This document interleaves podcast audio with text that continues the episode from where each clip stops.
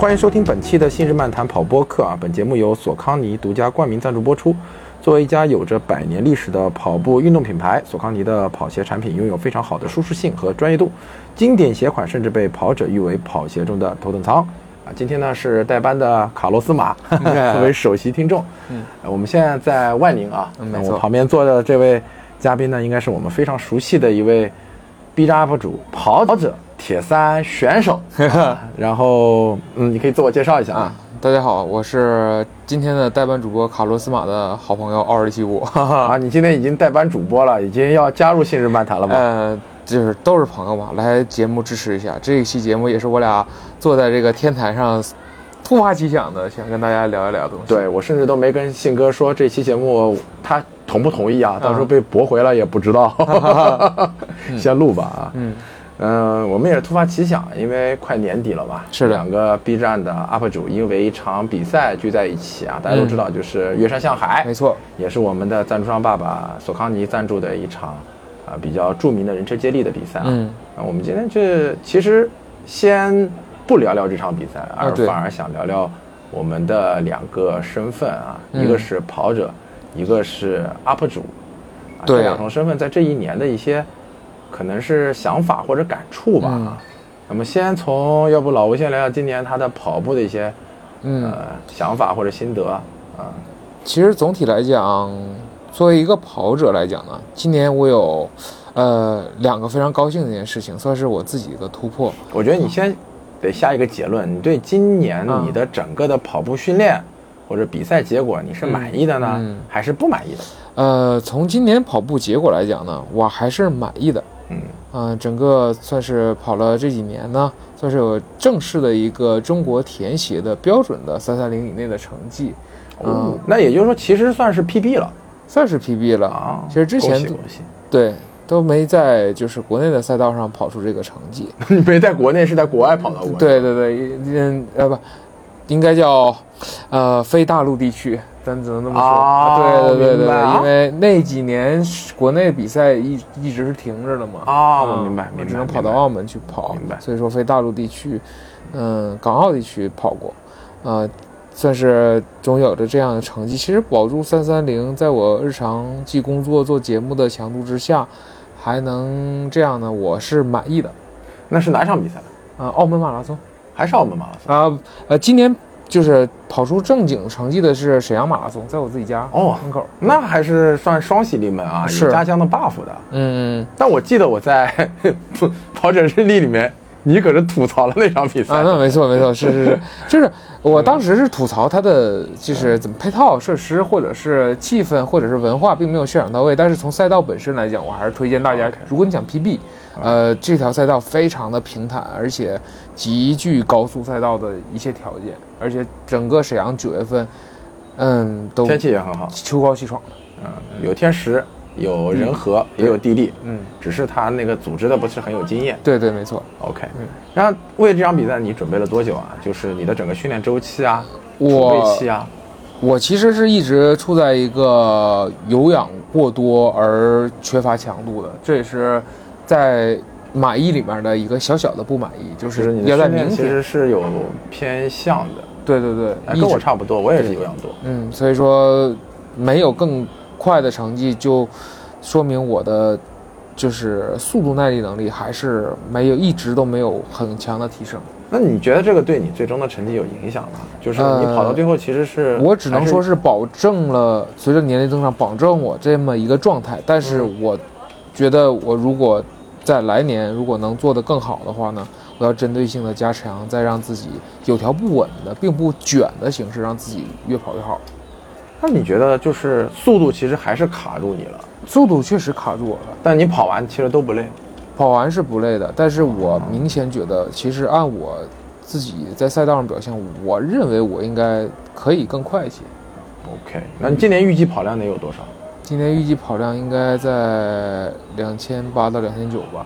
哇，那其实也还可以了。那这几年大家可能训练水平越来越高啊，大家卷跑量可能两千八、两千九，我不知道在我们的听众里面是个什么样的水准。你要放到以往的话，我觉得其实是一个非常自律了，也就意味着你每个月其实都超过两百公里。嗯，每个月两百公里，也就是说每周你至少拿出五十到六十公里来跑。嗯其实我觉得这个其实包含一个长距离，再包含呃三次左右的有氧，我觉得其实还是个蛮出色的一个跑量。嗯嗯确实可能速度方面，那今年其实我的速度也练的比较少，最主要的原因就是后面可能会提到，因为工作啊，还有一些呃 UP 主的工作可能有点冲突，时间上不太好嗯安排啊，所以导致了，因为速度是唯一一个必须要合练的项目，对，对吧？嗯自己一起跑，呃，就是一个人跑速度，总感觉就是你很难完成，是我的感受，所以啊，没有办法去操场，就导致了没有办法好好的去练速度。嗯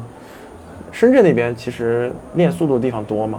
深圳这边儿现在我们就是也找一个像上海苗江路这样的地方，嗯一个大概一圈儿在一点四公里左右，嗯然后在一起一点四公里左右的这样的一个场地，绕着一个市政公路在跑，车比较少的地方。在操场进不去吗？呃，操场也能进去，但是大家可能觉得呃这样环境会好，人少，会比较 OK，专精。就跟我们反正世纪公园差不多的一个一个一个状态。对，但一点四公里，你其实只能跑长间歇啊，没办法跑短间歇啊。是现在我觉得长间歇可能先把它，嗯对于我来讲先先练起来。啊，OK 嗯 OK。其实深圳的天气一直以来大家都觉得其实很难做一个系统性的训练，因为它实在太热了。嗯，我觉你觉得这个对你的备赛其实有影响吗？呃，所以说对我来讲，经过这几年，还是要抓紧现在我的课表重新刷新之后呢，嗯要抓紧秋冬时期，等来年春季赛可能会有效果。那你现在其实有已经有课表了，对，是自己折腾的还是呃，就？是按照一个理念呗，就是每周抓两节大课，一定要保证质量，其他的保持状态。两节大课，一场速度，一场长长距离。长距离对。那配速啊，或者是它具体的细节是自己定呢，还是说有现现在就是有按之前远大都的一套课表逻辑，然后再反推出来的一个课表，你自己一个人练吗？还是有一群一群人来练，就是同样水平的，还是说不同水平要分组这样？不同水平要分组。现在我那儿大概一次合练要四十个人，大概分三组。哎，你可以公布一下呀。我觉得深圳如果有朋友想跟你去链接一些，可以过来。呃如果是一个开放的还是说开放的、开放的、开放的，就是每周三嗯在深圳梦海的地铁站，嗯那个地方叫做前海梦工厂。哦啊，就是地图上高德地图搜这个，就是晚上七点就准时来，随时欢迎。现在那个地方是你们发现的，还是说原来就有人在那练？呃，算是我们发现的。然后跑完之后，那跑步人越来越多，因为那个地方主要就是前前海新区，嗯主要以写字楼为主，所以是下了班了之后没有人。，OK OK。那也就是说，深圳很有可能会因为你们在那刷，成为一个 跑就步圣地啊！对我我我希望成为少跑步圣地，因哎，为这还是越来越火了。对对对对，这样会让跑步的人越来越多，是大家会愿意来，越愿意过去朝圣去打卡，也是蛮不错的。因为我觉得在上海，其实苗江路还有卢湾，包括世纪公园和原生体育场，起到了很重要这样的事儿。对因为有很多时候我们验跑的时候，我们会愿意去到那个地方，就是我可能今天特别不想跑，嗯但是到了那儿，你一抬腿，你会发现，哎，其实自己的身体没有自己想象的那么不堪。是我觉得其实是一件好事情。嗯那今年其实除了跑步以后，你又开启了一个新的旅程啊。嗯，呃，这个要感谢师姐。嗯师姐还是哦上海应该九月份的师姐她的一期节目跟信哥聊的啊，，对对对，我也听了。哦，突突然觉得，哎呦，师姐这个，我们说很英姿飒爽的铁山大 pro，嗯，他跟你讲的经历之后，你觉得这件事情无比有魅力。首先，游泳有趣，有趣，对，有趣。然后你这个事情又感觉你又找到了一种你刚刚开始跑步那种兴奋感。对，我像们提一下啊，一直没说，就是老吴已经完成了自己的一场铁赛，，对对对，标铁是吗标铁。？OK OK，标铁好，继续。嗯，然后嗯，游泳、骑自行车和跑步，其实这三个综合能力我都会，嗯所以说也日常也有这个运动习惯，所以说我想试一下标铁，啊，我就去嗯，反正入手了一个非常经济划算的自行车，是辆刮车。啊，就是因为先有一台车嘛，我不想卷那么什么装备啊，先了解这个运动，先骑起来。这个我还真不知道什么叫刮车。就是格罗瓦，就是全地形的公路车，它就等于把山地车和公路车捏合在一起。对对，面向于就是比较入门的一个车，就是它其实并不是一个专业的公路车，啊，它就是一种综合类的车型，它应对的路面环境会比较多。但是你想达到公路车那么快，由于它的胎呢是这种类似于宽胎越野胎，所以说，呃，它的速度不会像公路车达到那么快，像骑到三十以上呢需要做更大的功，但是又很浪费体能。很浪费体能。但是这个车整个价格和它的性价比，我觉得非常适合我的预算。那在这个这样，你拿着这辆车去比赛，会不会被人鄙视啊？那不会，我觉得呃，赛场上，其实如果大家想接触铁三，不要把网上那些鄙视链放进去。其实大家来了，无论你是骑顶级的碳车，还是铁三的特别牛的车，还是像我这种入门车，大家都很愿意在赛前一起带你熟悉路线。人、运动、关系，这很重要。其实很少有人去鄙视说好车鄙视坏车，能鄙视别人的人，也也不是什么品行太高高高尚的人。那你九月份才开始准备铁三，嗯，你十一月就完成了自己的一场标铁，对，那你底子相当好。那在游泳，因为跑步已经练了这么久，我觉得你肯定没有问题。那相比较，呃，另外两个项目，那是骑车更难一点呢，还是游泳更难一点？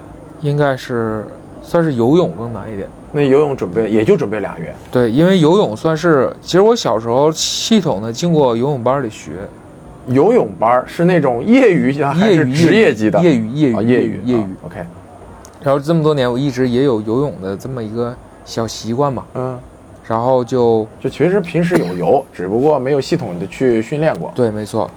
然后其实游泳比自行车要，它在铁三这个运动里，它是一个门槛儿，OK，你一定要会，并且你要在一定时长之内完成它，而且你要熟悉湖泊、海水、泳池这些不同的盐度啊深浅，你还要习惯去到公开水域熟悉什么叫做深水恐惧症，你必须得克服心理这个你就两个月就这些都搞定了。啊，对，就是高效的去，我就是中午赶紧抓紧午休时间，要不然去泳池，要不然去找周末去海边儿。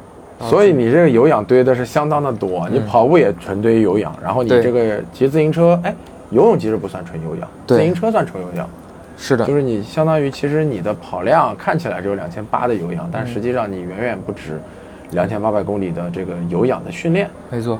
哇塞，好惊人的一个事情。然后自行车其实我个人认为在这三项里面是一个休息的项目。嗯，嗯，其实骑自行车是相对于做工和你的能耗是最低的一个。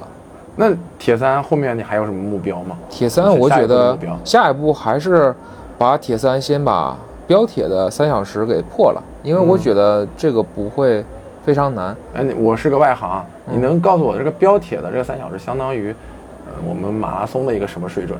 马拉松呢四个小时，四个半啊，小时。我认为差不多就是四个小时吧。四个小时。我在给听众，可能你想要接触这个运动啊，嗯再排个顺序，嗯比如十 K 嗯啊，跑路跑，嗯然后半马，嗯然后标铁，嗯，然后标铁要再往上加 N 多个难度才能到全马。啊，也就是说标铁其实完成起来，哎，标铁完成掉技术性的问题，对要比全马要容易。如果你比较均衡，嗯，练得比较好，你完成一场标铁，可能跟你完成一场半马，你之后的愉悦程度是一样的。我明白了。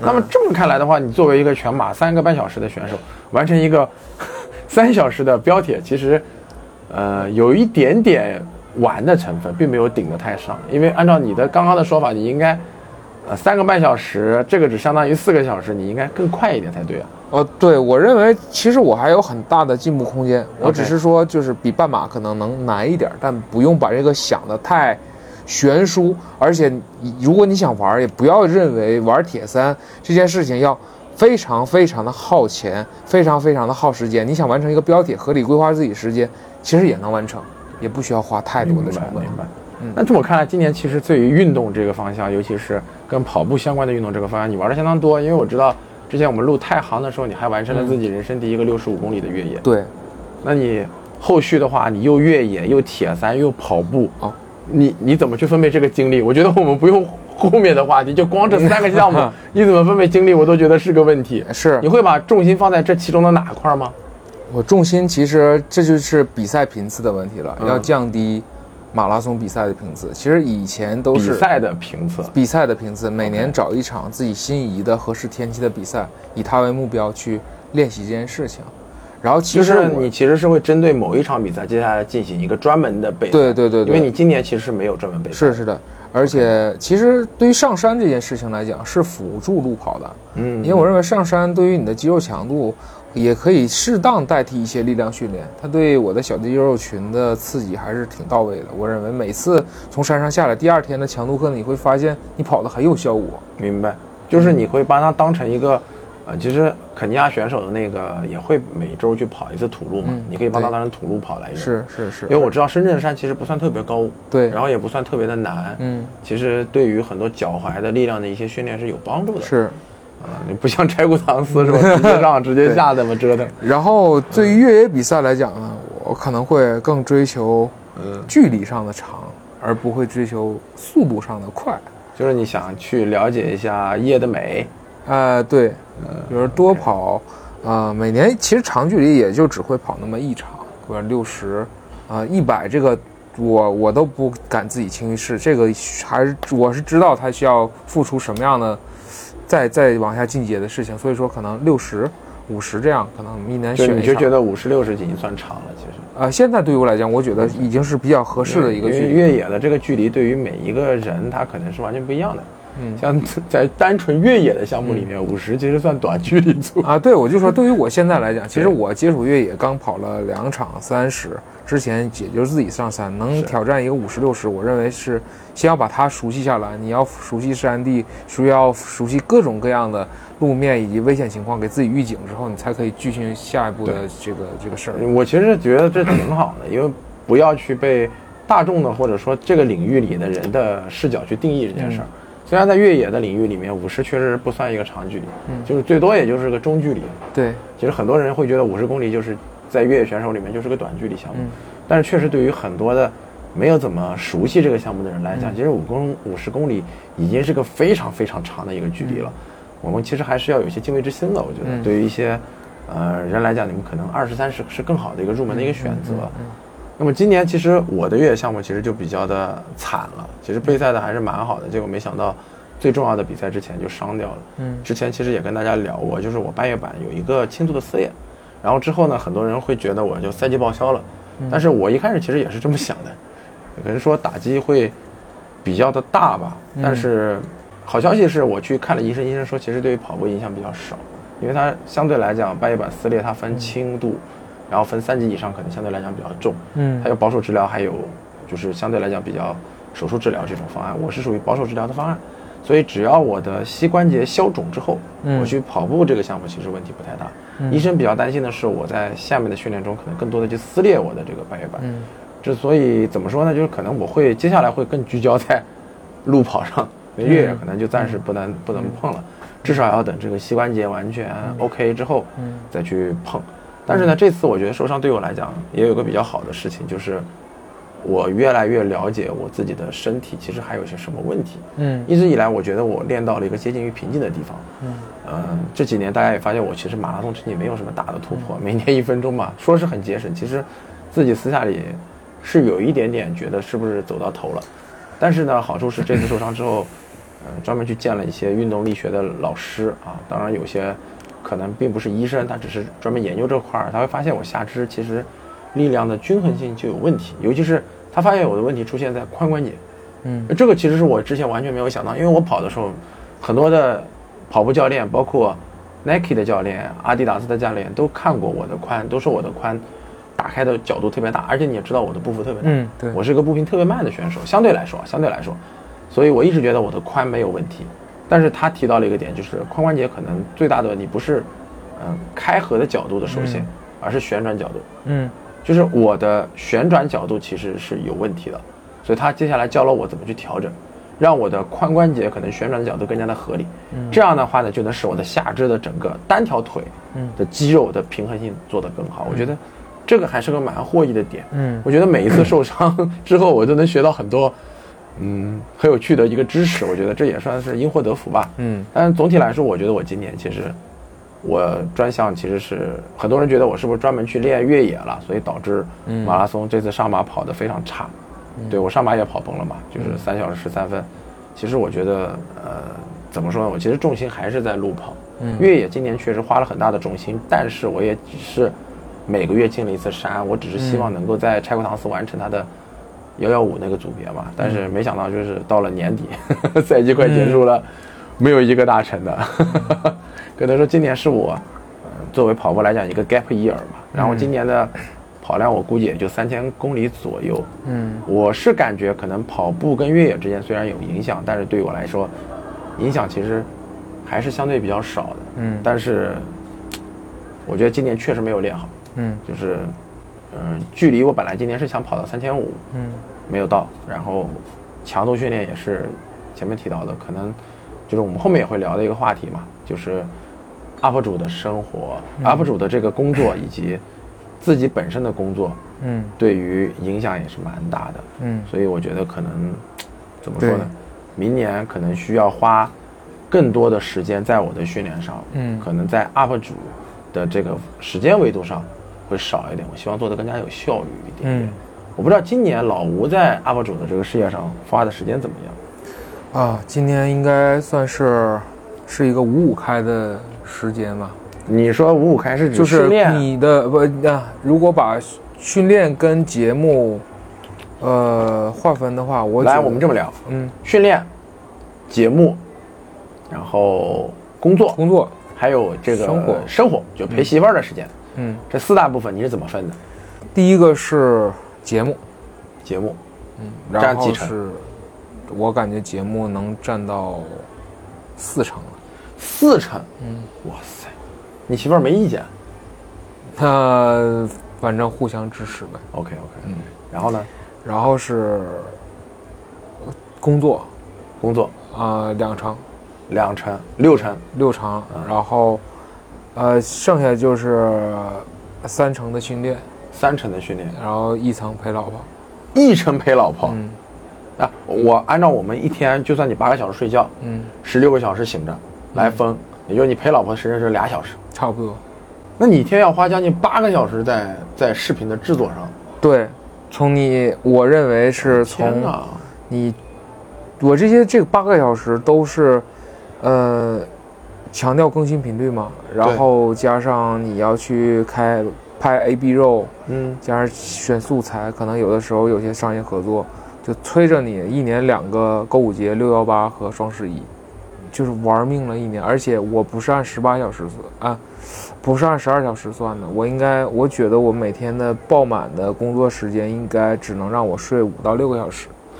那也就是说，今年其实，当然反过来说，也就是说，今年其实你的 UP 主的这个生涯其实发展的还是蛮好的。对，呃，随着我自己的观众数量，我其实对于 B 站对我自己要求就是，我一旦拿到小银牌，我可能要去转另外一个，就是 B 站还会继续持续的更新、高效更新，但是我会做另外一件事情。OK，对，因为我觉得这算我一个里程碑达到了，我就要转一个新的。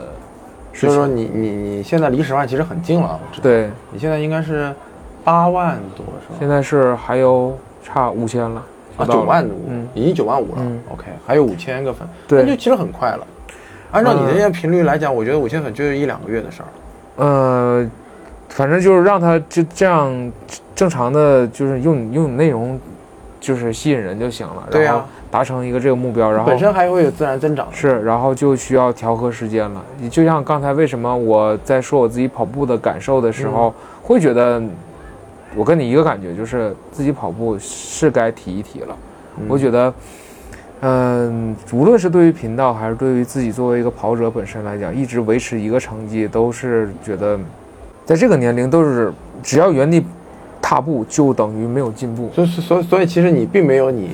之前表达的那么休闲，因为老吴跟我以前聊的都是，哎，我这个大体重跑者，我觉得三三零已经很香了，但是那个以后也不用卷了。其实你你你你说归说，但是今天你暴露，你其实不是这么想的，对不对？对对对，没没有一个热爱跑步的人，所以你其实还是想去摸三二零、摸三幺五这种啊，当然 OK，就是我只是不是说算出来我新日漫谈的首发 又揭秘了一个 UP 主内心的小阴暗 面。就是我可能不会想是我一年就破三，我但是我希望我有一个稳步的增长，哪怕是三二零 OK 啊三幺五，先把它拿下，就也要要进步。要进步。我们跑者还是得像焰火一样，不断的得有一定时间要绽放自己。对对对对对对你毕竟冲过马拉松终点线，不能总是看到三三零啊破了破了。那你因为现在整个其实中国跑圈大家都在进步，是是是今年北马两千多个破三的，上马也有一千一千四，好像一千二，我忘了，反正数量也比往年要多得多。嗯，因为大家都在认真练。对，然后我也是，为什么刚才不说了吗？我拿到如果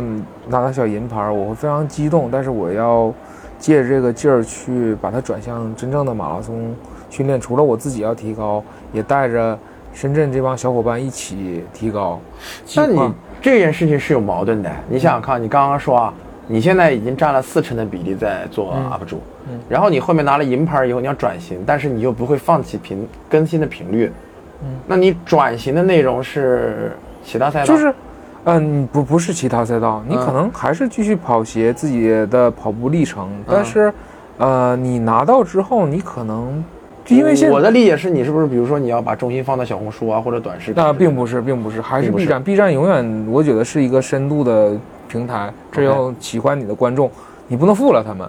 对你还是持续更新，但是你你可以知道，我现在有的时候一周三到四更，这是一个，其实对于 UP 主来讲是一个不健康的更新频率。所所以你其实是的想法是拿到小银牌之后，你要降低更新频率了，是不是？对对，直接就是适当降低更新频率，把，呃，我自己线下俱乐部这里面可能会找一些专业的教练，出一些嗯专业的课表，OK，能把你要做训练营了。呃，我不是做训练营，也不是训练营，我只是觉得现在我俱乐部日常的周六和周三的大课比较无序，而且大家白你练的时候，因为深圳这个城市是有个特性的，，其实你是想重心转移到 MBRC，就是你自己那个跑团上来。，对我希望真正能触及到的人，能让大家跑得越来越快，并且这个小俱乐部的一些跑步的经验和内容可以反哺到频道，我可能去开一些，就是不单单讲跑鞋了，我要去讲一些跑步相关的内容，甚至跑团相关的内容了。对对对，真正跑步的一个一个东西 OK OK，对，就是你其实内容要开始有些转变，对然后你的整个的重心要从一个 UP 主跑步变成一个，呃，把 UP 主的时时间抽出来，到训练到你的那个整个俱乐部上嗯。对，如果这它就像一块试验田，可能我计划是可能从我们几个现在对预计破三，大概七到十个人。就是那这个时候破三。帮他们帮他们破三，然后之后把这个成功经验再往下，可能是三三零，然后破四。可能如果有一天这一套体系合适了，那我就把它可以做成一个可以复制的事。我感觉你今天揭露一件事儿，就是你接下来可能会成为深圳面对这个叫什么建木和袁大都最大的竞争对手。不会，那那那那不会，因为因为我一直都是，嗯那、有一件事儿就是，你你也得先玩得来，嗯，而且是啊，我明白你的意思，你不会变成一个。总结一下，就是你接下来明年的目标，其实两方向都有转变，一个是训练会更多，然后俱乐部的投入会更多，嗯另外一方面内容可能也要从一个跑鞋的栏目变成一个跑鞋跟训练结合的栏目，也就是里面跑步的内容会变得越来越多。对。那么从这个角度来讲，会不会影响到你后面，比如说商业的一些合作啊，或者一些收益啊？你没有这种担心呢？我觉得是这样的，从我一开始做频道都是无心插柳的事情。对，我我觉得，其实我们品牌也越来越熟悉了，就是它越来越硬核，去探究跑者和跑步本身更强相关的一些频道，是去与你合作。所以说我不担心这件事情，因为你跑鞋和频道质量还在那儿，喜欢你公观众还做呢，我又不是停更了。但是为什么？其实很简单，说着好像很高大上，其实很简单，就是我们这四五十号小伙伴日常训练，他们都在深圳市各个高新企业的工作，嗯他们每身加班。如果我能把训练时间找一个专业教练给他们合理的规划出来，嗯，这样跑步每天规划好了，那其他时间进而哎他就知道什么时候训练，什么时候工作了。就我帮大家去梳理这个这个时间，所以其实不是一个，嗯，虽然是不是一个公开的一个招募，对，是一个相对来讲比较私域的，就是你自己朋友圈的对。一个服务型的一个东西，你也不打算可能这收费，嗯，对，就是完全就是 OK，我我互相之间帮助一下，也不会像做的节目那么专业。对，不不会不会不会，因为可能甚至于这个里面投入来自于，比如说，可能会有如果有品牌希望觉得这个项目不错，可能我我在这儿做一期节目，可能一期节目的经费就用于这件事情上了，就属于嗯还是业余跑团的性质，对，但是在业余跑团里面做一些专业的事儿。对，没错，但我并不会说像社会招募，比如说，哎，深圳喜欢跑步的人到我这儿那不是练，那不然后我是那不是开个会员啥的。因为因为我一直的核心理念就是嗯在这里面，是因为我愿意跟大家一起跑，所以我才来，而不是我想来这儿冲成绩。那很简单，坚木和元大都有更好的教练，他们更专业，那你去那儿肯定提高更快。但你为什么会来我这儿呢？是因为我愿意跟 Kim 跟浩然一起跑，我们是朋友。明白了，明白，就是你们其实还是一个呃小区域的社团性质。哎，对，是跑步兴趣并不是训练营对，还不是打算做训练营，对但是只不过里面会有一些专业的课表，或者说帮助其中一些严肃严肃的跑者去哎对对，你就像很简单，一直都是那个理念。如果嗯呃，在这儿呃这个课表差不多，你练差不多，你真的要去往二四几破，那还得是人家易居、元大都或者是建木，那个才是基础的对，我们就是做基础的兴趣的一个玩儿，那你这个担不担心，就是你送会送走一茬又一茬人 不担心啊。所以说，核心就是你得喜欢跟我们一起玩儿。啊？OK，就很简单，你现在，呃，我们成了一对情侣了。啊啊而且这件事情对你来讲非常重要。哎呦，简直是太重要了，就 就是简直就是 MBRC 婚介所。就希望哦这个，如果是这个标签，那我太好了，因为在一个陌生大城市里面，能给年轻人一个安放青春的地方，那是也是非常好的。啊，我提到听到了一个关键词叫年轻人，对那么你们这个组别会对年纪设限吗？啊、不会，因为在深圳也招不到年纪太大的跑者啊，我现在已经是年龄封顶了。深圳是一个非常年轻的城市啊，这基本上都是年轻人比较多，就是所有年龄都欢迎。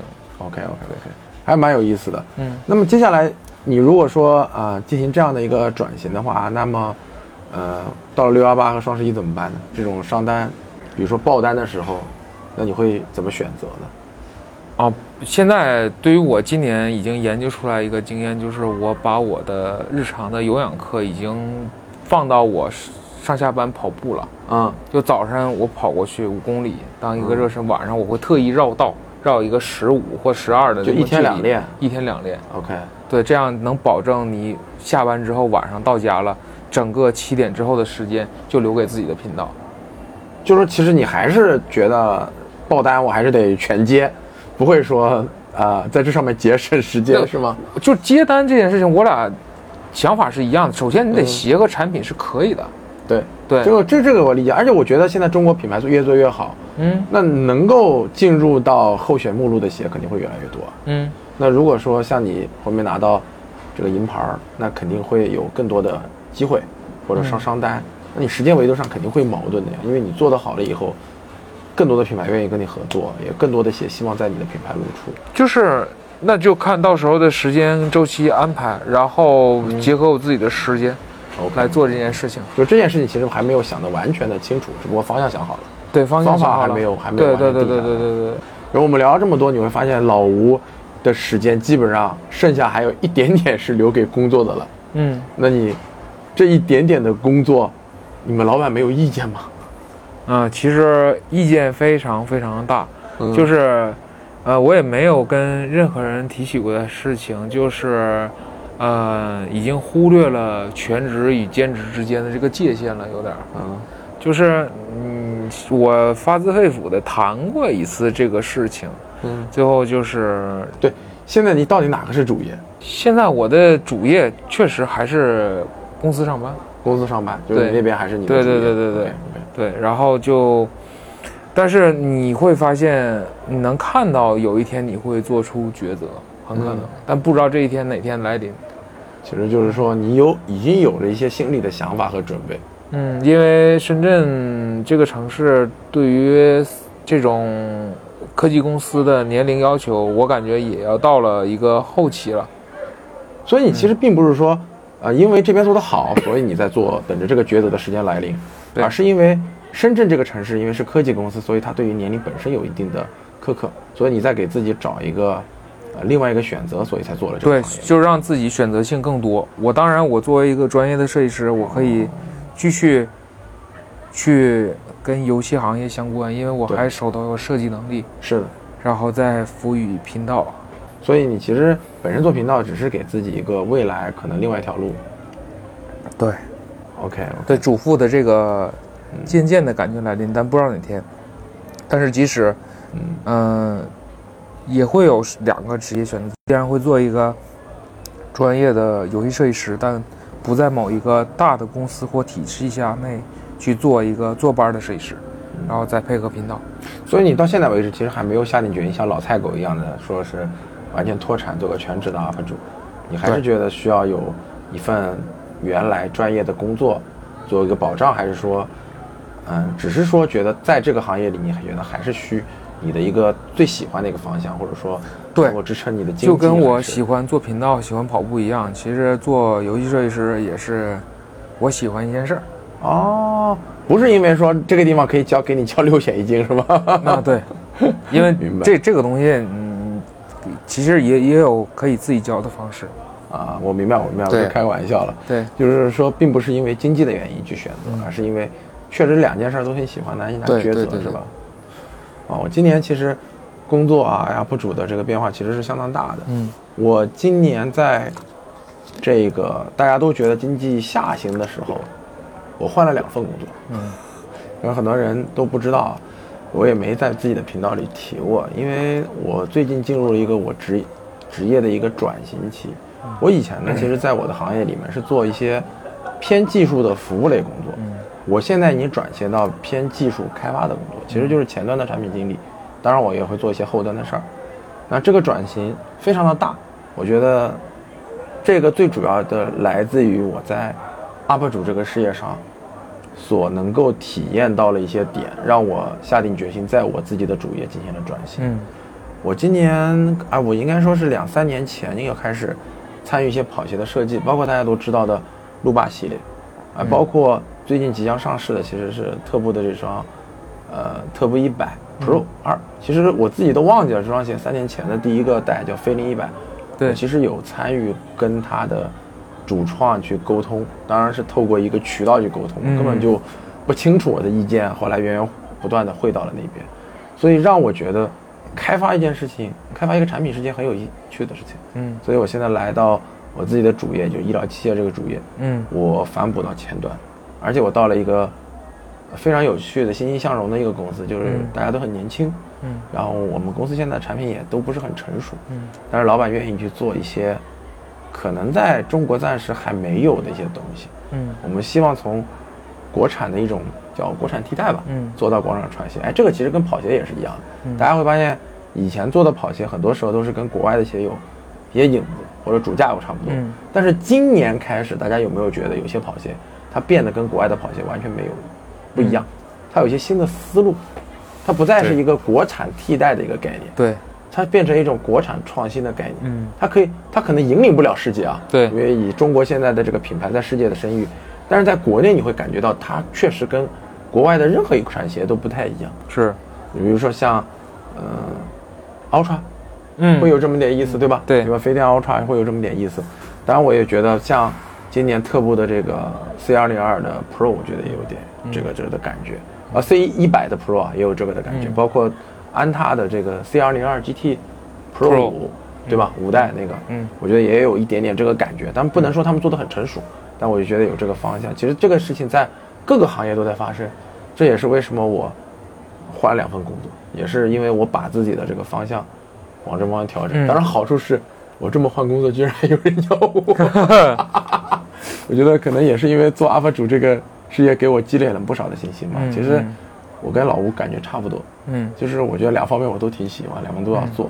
对但是我觉得可能确实明年开始我要把我 UP 主的事情，至少时间上一定要拖，不管说效率提不提升，我时间上一定要收了，因为我觉得我 UP 主的时间太好使了。虽然我更新频率不如老吴，但我花的时间可能，我觉得可能差不多，有可能，嗯因为我剪的慢，然后我的那个内容又相对来讲结构有一点点长，偏长或者说偏复杂，嗯所以我会花更多的时间去做这件事情。所以我觉得明年我可能会，呃，今年其实下半年大家也看到我的更新频率已经降下来了。嗯明年我可能会保持更新，但是我不会嗯高频更新，基本上。嗯当然，可能内容也会相对来讲更重内容，而不是建重在剪辑上。嗯。我希望通过这样的方式把我的效率提升下来。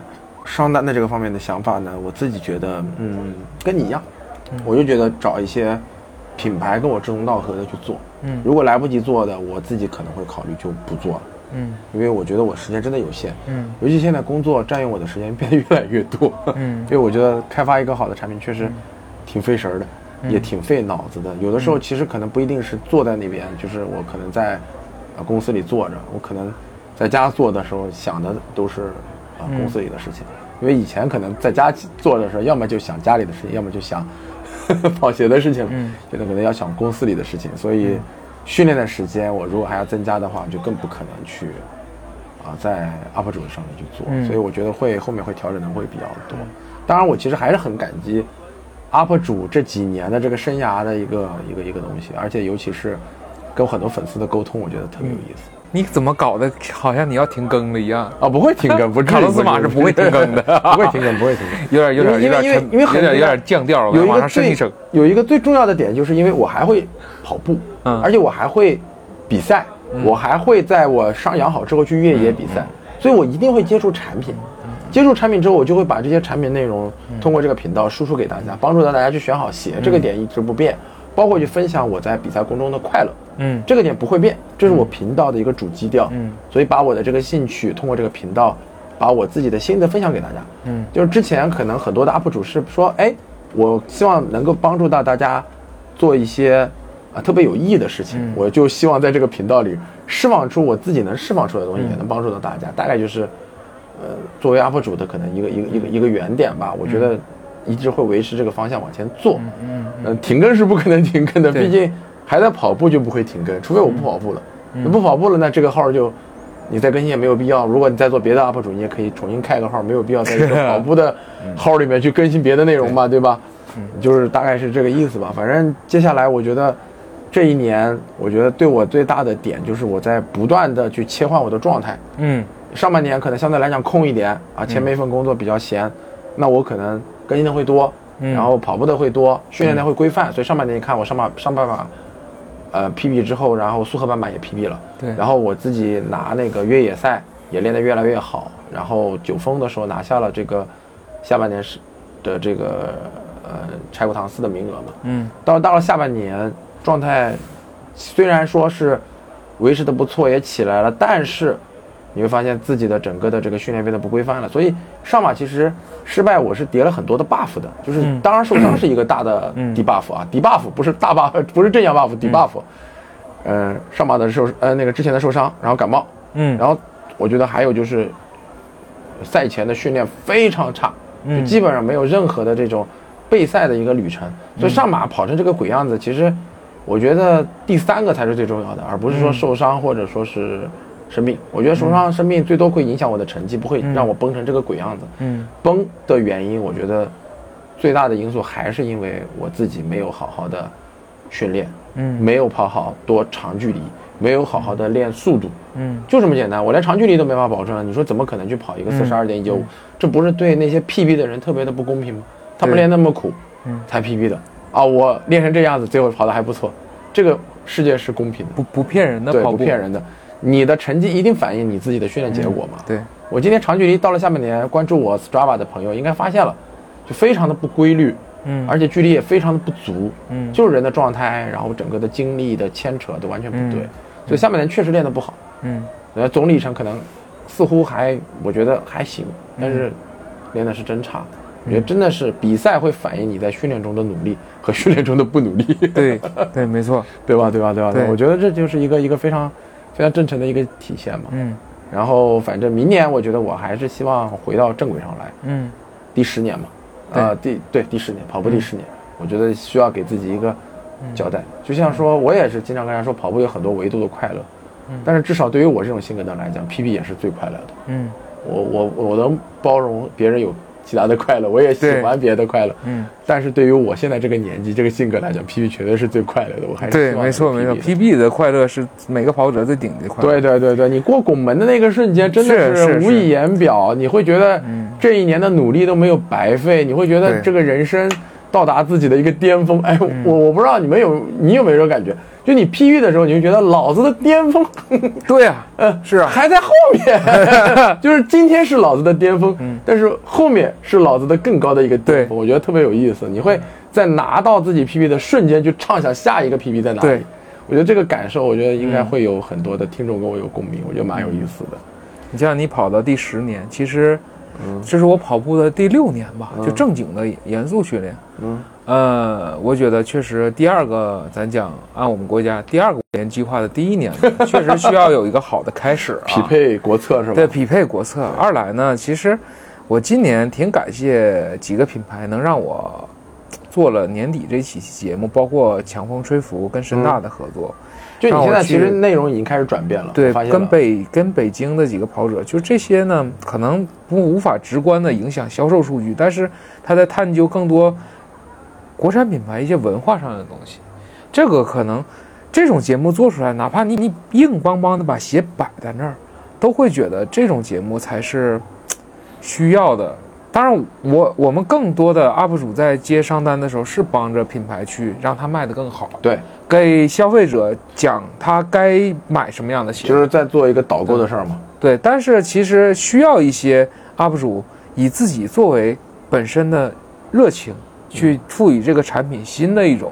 这就是做市场的事儿嘛。对对对对对对 我能理解，因为我们自己做这个方面的对东西，一方面是给市给销售导流，对然后另一方面是给这个品牌赋能。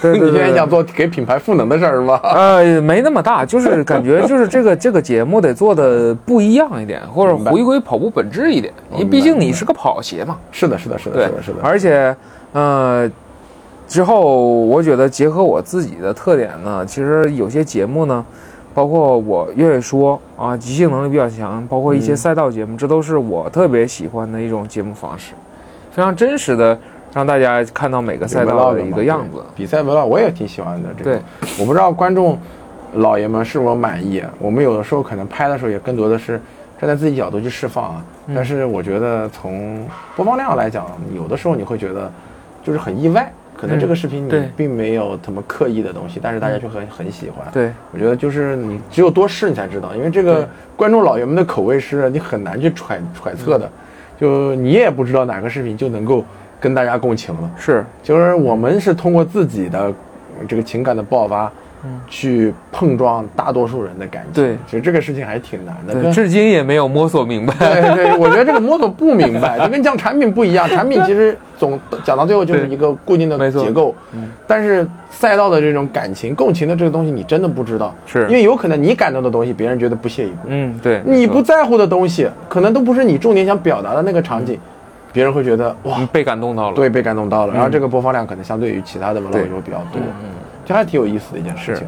因为有的时候其实通过 vlog 这种形式，其实还能做一些类似于社会调查的事情。对对对对对对。对，你会知道哦，原来你们感兴趣的是这个方向啊，对。原来这个方向能够让你不停的激动，而且去不停的去看。对，因为有的时候我们会发现自己的一些 vlog 其实是持续在增长。的，嗯，因为你都不知道为什么他们会收藏起来看。对。但是其实他们会表达说，比如说啊，因为就比如说什么陪你们去破三，我自己的那个 vlog，、他们就觉得等到他们需要鸡血的时候就看一下。嗯对其实那个 vlog 真的是拍的非常的差，我就拿个手机随便拍了一下。对，但是觉得大多人会觉得像一个真实的纪录片一样的感觉，嗯可能我觉得无心插柳吧，我觉得挺有意思的一件事儿。嗯就做 vlog，我觉得一方面可能真的是能够帮助到我们的观众老爷们，啊、一方面我觉得也帮助我们自己。对，是吧？嗯，吸取好多的能量和营养，嗯，让自己进步，我觉得也蛮有意思的。嗯还有什么要讲的？哦，可以讲一下明年的一些计划，尤其是既然既然我们已经给明年出定了很多的目标，那明年你打算跑一个什么样的成绩？或者说什么哪些方向是有成绩要求的，哪些则没有？呃，越野和铁三是没有成绩要求的，就是玩玩还玩玩儿，对，辅助路跑。嗯我希望明年可以把自己的三二零达成。三二零，对，就是进步十分钟左右。嗯，对，这个要求是不是太低了？嗯，我一直就是没给自己太强加码。就像以前我记得最早跑步的时候，嗯每次都是先把这个目标练到位了，嗯但不把这个目标练太高，，OK，然后一切交给赛道，让你去感受你到底能不能，到底能跑出什么样子。但有个问题，其实赛道上没有三二零的兔子，只有那三幺五的兔子，就我我我其实是一个不怎么愿意跟兔子的人，就自己跑。就沉浸在自己的这件事儿里面。就是照着三二零去练，对但是最后可能就是三幺五，对，明白你的意思。频道呢？频道我希望在来年还是先拿到小银牌，这个踏踏实实。这个这个是我觉得不能叫明年的目标，啊这个明年明年年初就能达成的事儿，你能不能叫然后明年频道我的目标呢？希望做出更多像我今年下半年像强风吹拂或者是跑者访谈这样的 OK OK，和赛道的节目，就是让我觉得既很好的做了商业的合作，也让我觉得更深的把跑步通过节目就是你希望其实你不再是推产品了，而是去推一些跑步相关的东西。，对对。那那就是说你会改变你的节目的形式。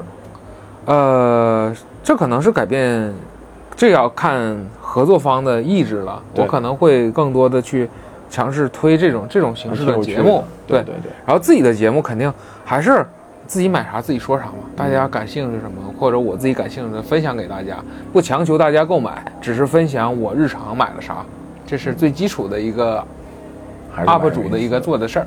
是的，是的，是的，是的，是的。然后就是老吴在 B 站其实做很多尝试，也是替其他的 UP 主拓宽了很多路啊。虽然说跑圈泛跑圈其实挺大的，尤其是泛跑圈的 UP 主其实也更多，粉丝量也更多，但是 B 站的应该核心的跑圈的头部应该也就是老吴啊、亚平宁啊、东哥他们这么几个。我觉得你们可能改变了跑步的这个内容的一个形式，也会给后面的一些啊、新的 UP 主一些方向吧，可能也会给品牌你拓展很多的思路。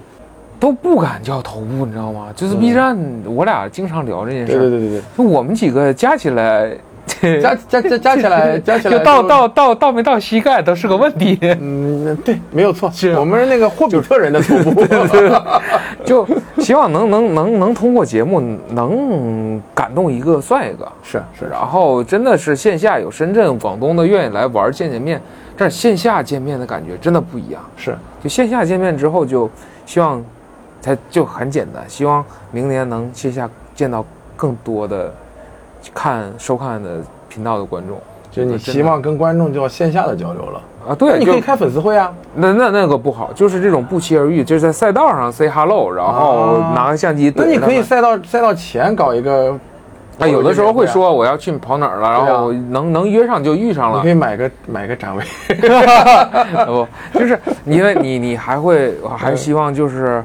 就正常，大家都是跑友，能相遇就是不要让自己的身份就你本身就是一个普通人 OK 就只是可能你零零个观众和你现在可能以后十万观众你的数字上不同，其实你本身是没变的。你如果要是被这个东西带飞了，那你你就但我觉得但我觉得可能有粉丝希望通过这样的形式跟你见面，你不觉得吗？呃，因为这种形式，我觉得其实也并不是特别难，但是我得要求我自己，还是和刚做频道时候是一样的，就跟大家其实都一样，都是跑步的，就别把自就是你己搞得对这个这个特压力就是特别苛刻，你不希望特完全稍微有一点点的特殊。对，可能是别人看见先声明一下，就是我们并不觉得说就开一个这样的一个见见面仪式，或者搞一个线下的粉丝会，或者说跑友见面会是一个不好的事情，对对对吧？我觉得这也是一个非常好的沟通方式，沟通方式，只是老吴比较坚持说，我不愿意做这样的事儿。对，是因为因为可能你会慢慢发现，你零个观众的时候嗯和十万观众的时候，可能只是别人看你眼光变了，其实你自己本身就没变，对吧？你还是该做一份工作，该跑步跑步，该干嘛干嘛。但只不过可能是别人看你眼光变。如果这个时候应对别人看你眼光变了的那个人设，你去做了一个什么所谓的粉丝见面会，那你就是在在在立一种，我认为在立一种人设，而并不是真正的 你自己。这是老吴老吴的那种认知啊，但我们并不是说这种认知是唯一的途径，也有人会觉得，OK，我就算办粉丝会，我也不会变，对吧？哦，办粉丝会也也很真实，可能人设那个词不太对，就是说换个我那只是我自己的这种，你过不了这道坎儿。我过不了这道坎儿。明白，明白，明白，明白，明白，能理解，能理解。对就是有有的人会觉得，我就不希望把自己的这个身份变得特殊化。虽然说可能确实，事实上老吴就是有一个小银牌了，其实你就是特殊了。毕竟 B 站这么多做 UP 主的，没有多少人有小银牌，对不对？其实就是特殊的，但是你就是不想特殊，你就是抗拒这个时代对你的期待。就只是希望在赛道上，就不期而遇的好一点。明白，明白，可以理解。嗯，挺有意思的一件事情。嗯，我自己明年我们多做节目吧。节目我不打算多做，我打算做的更精。哦其实，我说的就是，嗯，那种精致的节目。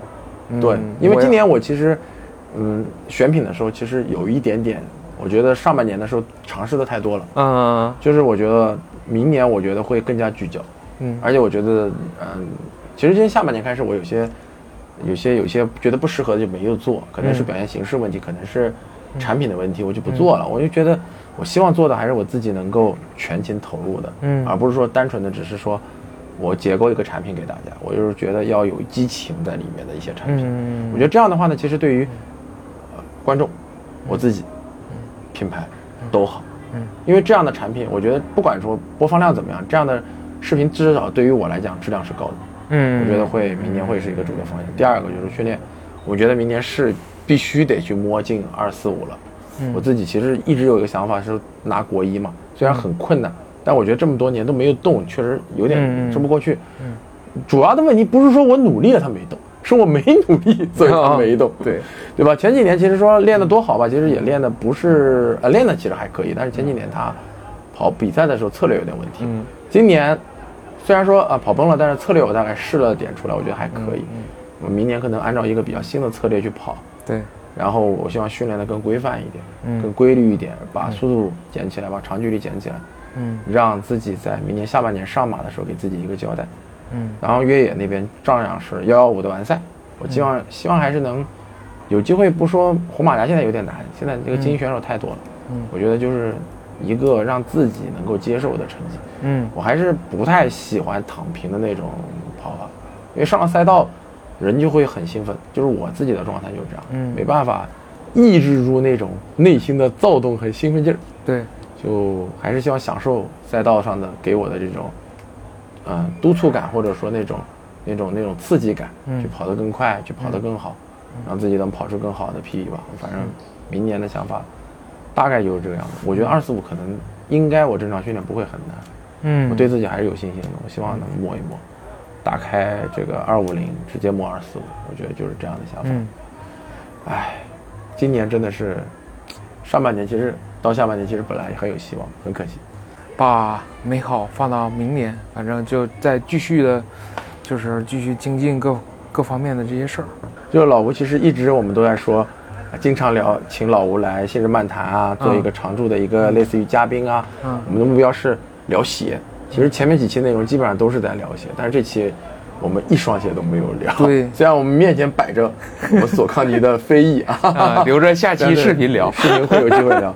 但是这期我们主要聊的其实还是作为跑者，作为 UP 主，没错，作为一个工作的人，那么你没有什么呃最后想跟信日漫谈的听众朋友们再聊一聊的呢？这个感触是我今天坐飞机的时候听了信哥的最新一期他的王牌节目上马赛后采访，啊，我也听就是完了，我是前两天跑步的时候听完的。嗯有有，就像当时师姐激励我去尝试铁三一样，就是你看到很多很多上海的小伙伴跟你一样的同好在一步一步进步。对，我没强求过自己有一天国一或者怎么着，但是我至少又找到了那个往前进步的动力。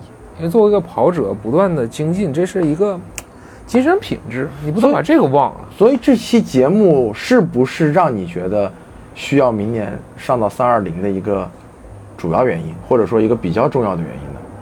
哎呦，我要到上过，我要破了三二零，是不是还有期节目？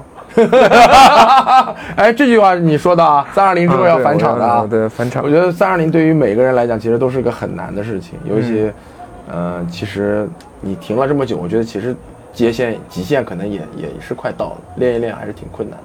嗯，我觉得就是其实如果再往前，我明知道要做的第一个就是减重，第二就是把课程再再合理一些。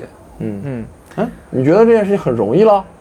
呃，这不没有没有，我从来不低估任何就是成绩上的进展。对就是说可能明年上半年我们就可以再约老吴过来一起。我本来还以为他需要努力努力，要到下半年才能来呢。啊、按道理来讲，可能要下半年，因为整个一个训练周期的话，可能深深圳的话就，反正我到了三二零以内之后，会非常高兴的再录一期。好好好，嗯，对，也就是说的，我觉得新人漫谈的一个比较重要的就是分享彼此的卷，让大家更卷起来，都卷成麻花了。就既然其实能感受到新人漫谈，尤其这最近这几期节目最大的一个特点就是，大家为自己深爱的东西努力拼搏，这个是最最有力量的东西。对对，就没有就很纯粹。人人有的时候到了我们这个年纪，就是想做点事情了。对，呃，这个东西我觉得有一定年龄的人应该能明白这句话背后的对对对，很多的意思。本来爱的东西就很少了，那如果就剩这一个了，那就深深的继续把它深爱下去，就是这样。听起来有点假。嗯，对，好了啊，以上就是本期节目的所有内容了啊。嗯这是由助你实现赛场 BP 以及日常训练装备神器索康尼独家冠名赞助播出的《新日漫谈跑步播客》。我们下期节目再见，拜拜，拜拜，拜拜，拜拜，拜拜。拜拜